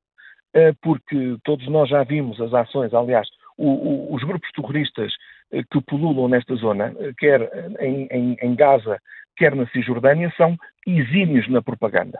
Um, e, e, todos nós sabemos que uh, a, a, nossa, a nossa comunicação social uh, europeia, ocidental, nem sempre uh, se consegue distanciar destas ações de propaganda e, e, muitas vezes eh, pegamos naquilo que são ações de propaganda contra o próprio Estado de, de Israel. E eu uh, dou como exemplo um vídeo que tem saído, que tem, tem sido uh, tem sido passado nas redes sociais de um, um, um funeral de, um, de, de uma criança que foi atingida por tropas israelitas, morta por tropas israelitas, e que quando as sirenes tocam de um ataque israelita, todos eles fogem, incluindo a criança que está supostamente morta. Portanto, é uma ação de propaganda e, atenção, uh, o Hamas uh, e os outros grupos terroristas são exímios em ações de propaganda. Uh, eu costumo dizer, com algumas das ações que vejo, nós, ao pé deles, somos amadores. e somos amadores também na forma como nós analisamos as redes sociais para desconstruir estes mitos. E, portanto, eu diria que nós, neste momento, estamos numa fase muito complicada, uma fase de expectativa. Eu digo que a ação militar já começou com hum. vários tipos de incursões muito especiais em termos de operações especiais, e, e, e é bom recordarmos que se há uma coisa na qual o exército israelita é bom, é em operações especiais. Há grupos de operações especiais, seja do exército regular, seja da Marinha, seja da própria Força Aérea, que são absolutamente exímios na recolha de reféns, na recuperação desses reféns uh, e, e, na eliminação seletiva de alvos. Um, e nós temos que falar com alguma vontade desta eliminação seletiva de alvos, porque é algo que muitas vezes não gostamos de falar, porque estamos a falar da morte de pessoas, e, e, e eu tenho, confesso-vos, eu tenho um, um afastamento intelectual brutal da, da, guerra. Eu não gosto de guerra, não gosto de falar de guerra, uh, mas, mas, realmente Israel, há muitos anos, já desde, desde os ataques em, nos Jogos Olímpicos de Munique, que Israel uh, tem declaradamente uma eliminação seletiva de alvos. E, e, portanto, é, é, uma política estabelecida em Israel, seja por uma Mossad no, em todo o mundo, seja por ações de operações especiais em território da Cisjordânia, em território do Líbano, em território da Síria e também em Gaza, e, portanto, Israel faz isto. Agora, eh, neste momento, atendendo ao impacto político que isto tem em Israel, à, à destruição daquele orgulho uh, que nós conhecemos neste povo pela forma como, como, como foram violados enquanto nação, enquanto aquela, aquela sensação, o judaísmo, a segurança do Sul destes espaços, nós claramente vamos assistir a, a, um, a, um, a umas semanas tensas, a umas semanas de avanços e recuos, com a certeza de que nos bastidores, quer dentro daquela diplomacia da inteligência feita pelos serviços de inteligência eh, de Israel e outros e também pelas operações especiais, há muita coisa que vai estar a acontecer e que nós não nos vamos a, a perceber. E, e, e, só para terminar, eu, eu, entendo que, pelas análises que vou fazendo, eh, temos sobrevalorizado a posição do Irão neste conflito, até por tudo o que se está a passar no Médio Oriente, e temos também sobrevalorizado a ameaça do Hezbollah eh, no norte, naquela zona do Líbano, do Líbano, em relação a Israel. Eu acho que o Hezbollah está mais a dar uma prova de vida e algum apoio, quase que diria informal, a um Hamas, e eu tenho a percepção que todos eles já perceberam que o Hamas caiu em desgraça. E o Hamas caiu em desgraça porque não há ninguém no mundo, principalmente há algum tipo de islamismo menos radical da área sunita que considere que aquilo que o Hamas fez, mesmo dentro do Corão, seja possível. E, e, e portanto, eu, eu, eu, eu já percebi, até por alguns dos contactos que tenho e que vou fazendo, eh, principalmente naquela zona, que há um afastamento muito grande daquilo que o, que o Hamas fez. Hum. Aquilo que nós temos assistido, infelizmente, na Europa, eh, lamento, mas dentro da minha opinião, é muito da ignorância eh, que, que, que pulula sobre, sobre este género de ativismo. Eh, eu também sou a favor da Palestina, eu também sou a favor de Israel, eu sou a favor da vida, sou a favor dos dois Estados, agora sou absolutamente contra qualquer organização terrorista e contra o direito dessas organizações terroristas de tomarem conta das nossas vidas e tomarem conta das nossas sociedades e, e, e criarem numa zona de Gaza aquilo que nós temos visto. E, e portanto, eh, tenho pena que muitas vezes se analise estas coisas eh, pela parte política, quando neste momento aquilo há muito pouco de política aqui, há sim claramente eh, relações de anos de, de, de, grupos terroristas que são financiados sem qualquer tipo de pejo por, por organizações europeias, por, pela própria ONU, e, e, e, e, criando, e criando de facto esta, esta situação que, como começámos por dizer, eh, de alguma forma acaba por chegar à Europa. O Costeiro, uh, Costeira, muito, muito obrigada. Obrigado, peço desculpa por, peço por o interromper. Não faz mal, não faz mal, foi importante ouvi-lo, mas vamos aproveitar o tempo que temos para ouvir também o Major-General João Vieira Borges, que está connosco em linha. Major-General, uh, bom dia, obrigada. E obrigada por, por estar connosco. Ouvimos aqui, uh, de facto, esta, esta dificuldade, é quase o dilema de como agir, como um Estado pode agir perante um grupo terrorista, eh, como é que lhe parece, eh, e ouvimos aqui a ideia de que não necessariamente poderá haver uma, uma guerra convencional para, para eliminar um grupo com as características do Hamas e a, os serviços de inteligência poderão ser fundamentais. Como é que lhe parece que pode ser a partir de agora? Muito bom dia. Eu estava a ouvir com algumas hum. interrupções esta última intervenção. Hum, pena. Uh, gostava de destacar que comungo com grande parte da intervenção, mas relativamente à questão, uh, a dimensão política está sempre presente. A dimensão política determina a condução depois militar. É fundamental ter consciência disso também neste território há mais de 75 anos, que a dimensão política é determinante. É evidente que uh, tudo o que era acordos de Abraão, tudo o que era acordos agora com a Arábia Saudita, estavam a conduzir a percepção na região e a percepção, sobretudo, da parte uh, dos israelitas, de que efetivamente a paz era, era um passo importante. Uh, o mesmo não pensa certamente o Hamas e por isso fez esta intervenção, porque uh, o Hamas não aceita, obviamente, a existência do Estado de Israel e nessa perspectiva tinha que desenvolver ações extremistas, neste caso uma condução terrorista, claramente, e, e, indo ao encontro da sua questão, independentemente daquilo que se vai dizendo sobre uma operação militar, que parece convencional, eh, é preciso percebermos que eh, a operação está em curso e, portanto, nós temos eh, uma primeira fase da operação em que se batem os objetivos, quer com a artilharia, quer com a força aérea, mas simultaneamente se fazem uh, infiltrações com forças especiais para obter informações uh, que serão muito importantes numa eventual segunda fase. Ou seja, a segunda fase, com maior mobilidade e, e digamos, com uma força muito superior, uh, com carros de combate e viaturas blindadas, obviamente apoiadas pela Força Aérea e pela artilharia, não vão combater uh, da mesma maneira que se faz uh, certamente na Ucrânia, entre a Rússia uh, e a Sim. Ucrânia. Mas, um mas, será também casa a casa? Diferente. Será casa a casa para conseguir e... identificar alguns dos, dos militantes do Hamas? Isso será, digamos, como nós estamos a ver com muitas declarações, até de militares, isso será o objetivo de, de, de, do Hamas. É, é atrair as forças militares, eh, neste caso até mesmo blindadas da, da, das israelitas, para o, o, cenário urbano. Isso é o pior que pode acontecer a Israel. Uh, a, a, operação tem que ser planeada de maneira que se atinja determinado objetivo com mobilidade e com a, com a massa, uh, que é representada pelas viaturas, mas depois há focos de resistência que têm que ser batidos eh, quer por forças especiais, eh, mas sobretudo por artilharia numa primeira fase e por força aérea. Agora, eles tiveram muito tempo para preparar. Hum. Eles sabiam perfeitamente que depois daquele ataque ia haver, a probabilidade de haver uma invasão da parte da, de Israel seria enorme.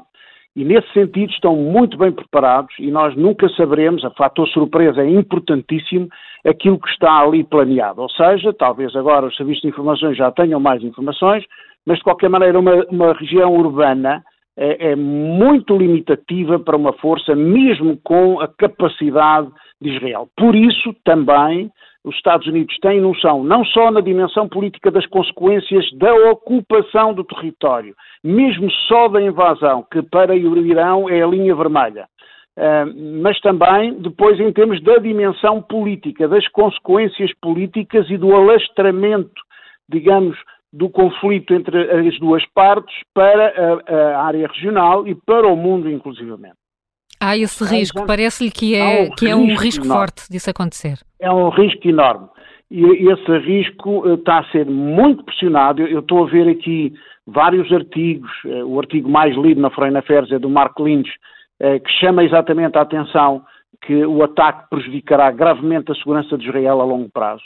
Porque depois nós também temos que pensar no futuro. Qual é a solução? Vamos destruir o Hamas uh, e, e, depois temos que ter já uma solução. Quem é que vão pôr no poder naquele espaço?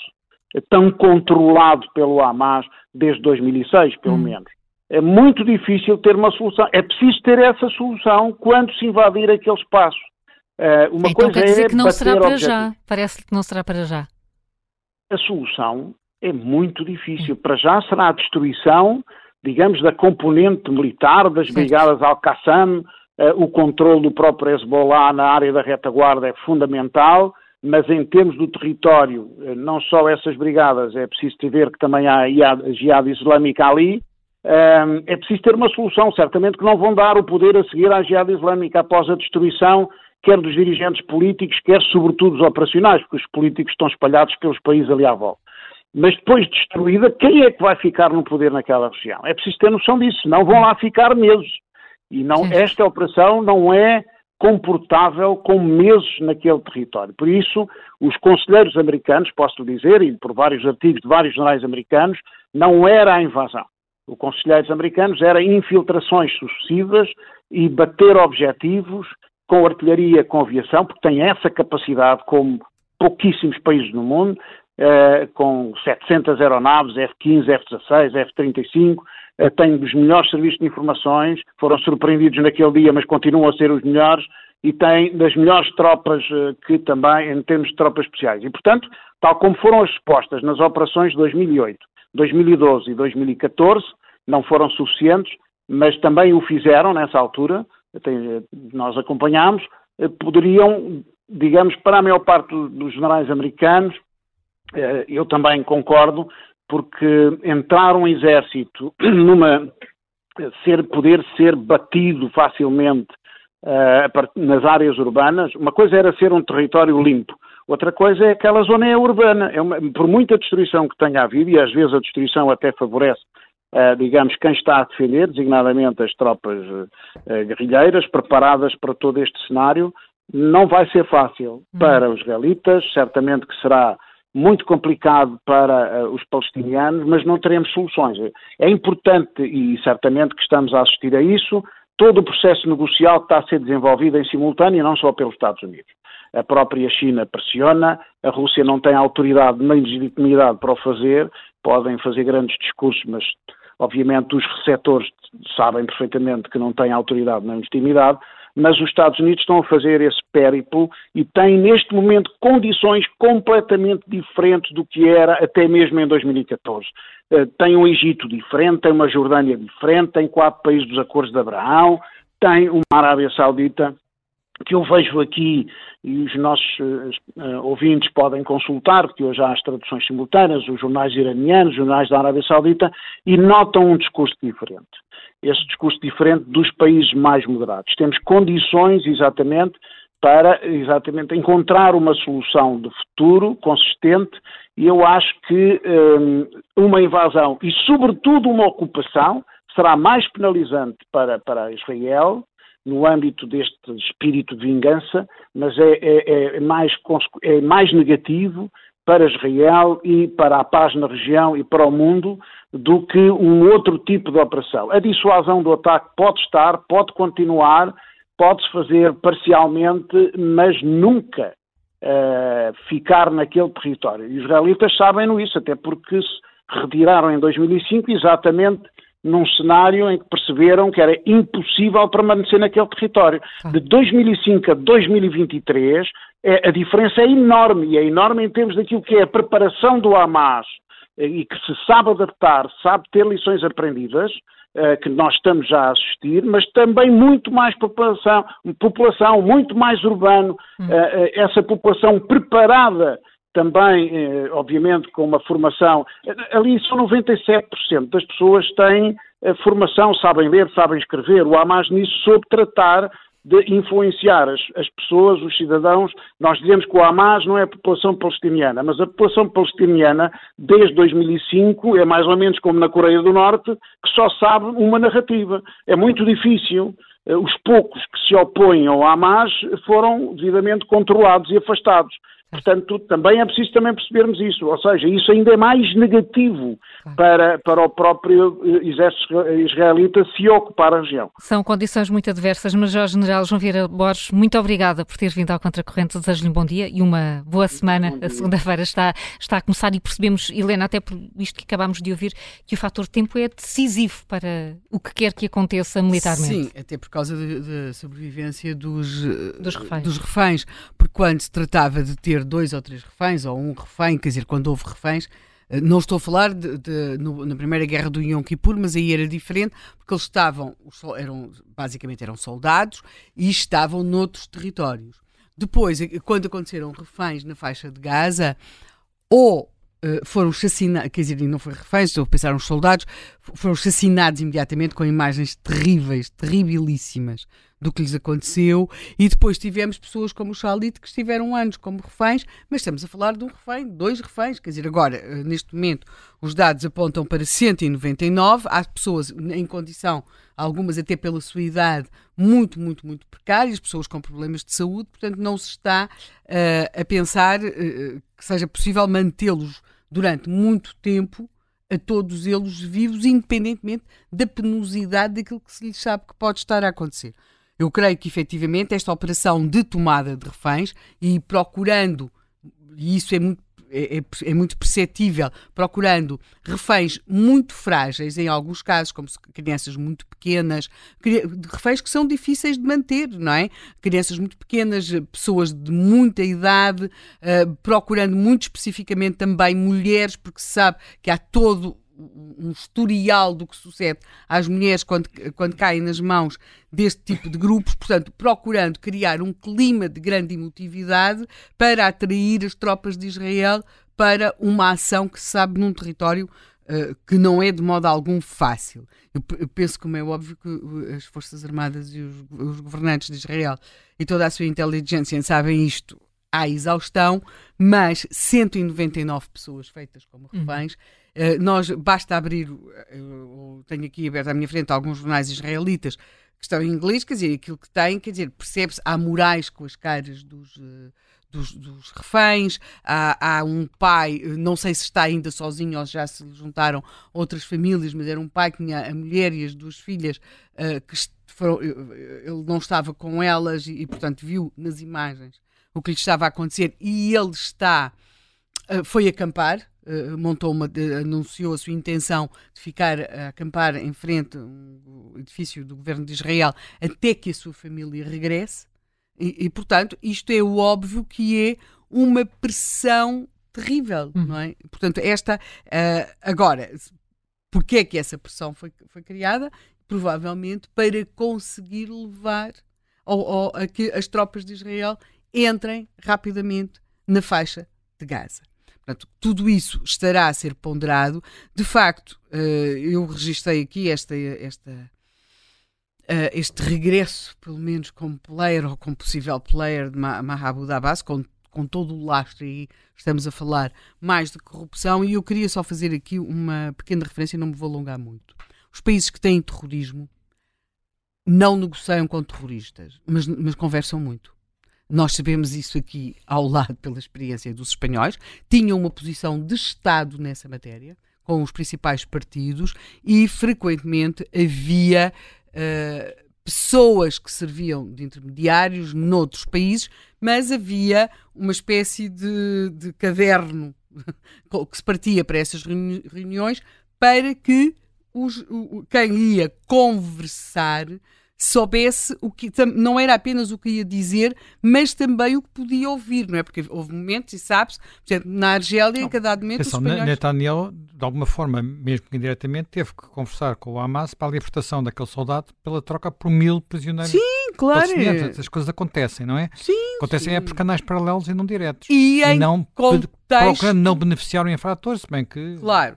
E em contextos de, muito definidos não é? Hum. Em contextos em que, uh, em geral, não se está a negociar em grandes emotividades. Não, antes pelo contrário, são coisas muito racionais e que, se, e que todos os países fazem quando têm estas situações de conversar. Aquilo que o Hamas aqui procurou foi obrigar Israel a conversar ou negociar em circunstâncias de enorme uh, pressão e emotividade. Portanto, também há aqui uma questão de tentar manter uma posição de racionalidade num momento em que sabe que é tudo e só emoção. Eu queria apenas também chamar a atenção, e não me vou alongar mais, que a noção de que isto vai ser também uma guerra de imagens e de, e, e de lutar pela imagem que mais vai convencer uh, as opiniões do mundo é tal que neste momento uh, a imprensa israelita tem, em alguns dos seus jornais, já uma espécie de, um, de uma secção que é fake, para mostrar quais é que são as imagens fake, as imagens falsas. Nós todos nós nos lembramos sempre de quando houve aquelas incursões na faixa de Gaza, outras vezes noutros territórios que apareciam sempre os vestidos de noiva, impecáveis, umas, umas bonecas por ali perdidas. Uh, e, e, houve, a partir daí, sabendo o o poder que aquelas imagens tinham. Aparecia sempre também umas mulheres que gritavam muito. Depois lembro-me que até houve uma altura em que, exatamente, sobretudo os norte-americanos têm mais meios, não é? começaram a perceber que havia, por exemplo, uma mulher que aparecia em dois, três vídeos em sítios diferentes a dizer que lhe tinham morrido os filhos. Quer dizer, não era possível. Onde é que aquela mulher tinha tantos filhos em tantos sítios? Não, não dava. Porque, portanto, havia há isto e isto já está na imprensa israelita hoje. Portanto, isto dá, isto provavelmente também já estaria ontem. Portanto, isto dá muito conta que se percebe que aquilo, esta guerra, também se vai travar nos nossos ecrãs. Claro. Já vimos isso, começamos a ver com, com muita intensidade na Ucrânia e vai continuar. José Manuel. Bem, eh, acho que ficou bastante claro que não há alternativas fáceis, hum. nem é. Nem, e, e a ideia de que o mais fácil é. Eh, estender, quer dizer, estender um braço ao Hamas quando o Hamas tem 199, pelo menos, reféns, é no mínimo complicado e não deu nenhum sinal, nenhum, nenhum, nenhum sinal a dizer uh, vamos libertá-los, vamos fazer alguma coisa com eles. Era em troca de todos os prisioneiros. Em troca, quer dizer, só, só pede coisas que não são viáveis nesta, nesta altura. Estamos a falar de. Vamos lá ver. O, o representante, eu estava agora aqui a ver um vídeo hum, de, um, de uma entrevista traduzido por uma, uma, uma ONG do Líbano, numa entrevista dada pelo representante do Hamas no Líbano, onde eles andam pronto, sem problemas. E ele não tem nenhuma, diz duas outras coisas que nós já, quer dizer, confirma a estratégia. Durante dois anos eles estiveram quietinhos para distrair Israel. Este era o objetivo, portanto, aquilo não foi um acaso, não foi uma sorte especial. Fizeram aquilo, agravaram a situação na zona, na, na margem ocidental, na Cisjordânia, para levar Israel a, transferir soldados da fronteira de Gaza para a Cisjordânia, onde a situação era artificialmente mais tensa, e por fim o objetivo era mesmo impedir quaisquer, quaisquer acordos, acordos com outros países árabes, designadamente a Arábia Saudita, e quando lhe perguntaram, mas, então, mas qual é o objetivo final? Obviamente o objetivo final é destruir, acabar com Israel. Não pode haver movimento de libertação que não acabe com Israel. Aliás, há uma coisa curiosa que eu havia citada sobre o que será o novo, novo programa do Hamas, que já não tem. Eh, pronto, tentam distanciar-se, algumas figuras, não sei se todas, daquela manifesto original, em que até se falam dos protocolos de sábios de Sião, e então a plataforma não é dois Estados. Então. É, não é dois Estados. É cessar fogo durante 10 anos cessar fogo durante 10 anos, um único Estado, e depois logo se vê. Portanto, fica difícil. Fica, fica difícil, difícil, a partir é? daí. Vamos continuar a acompanhar o que, o que vai acontecer, o que está a acontecer já neste momento na faixa de Gaza. Amanhã vai estar um outro tema em contracorrente. Até amanhã.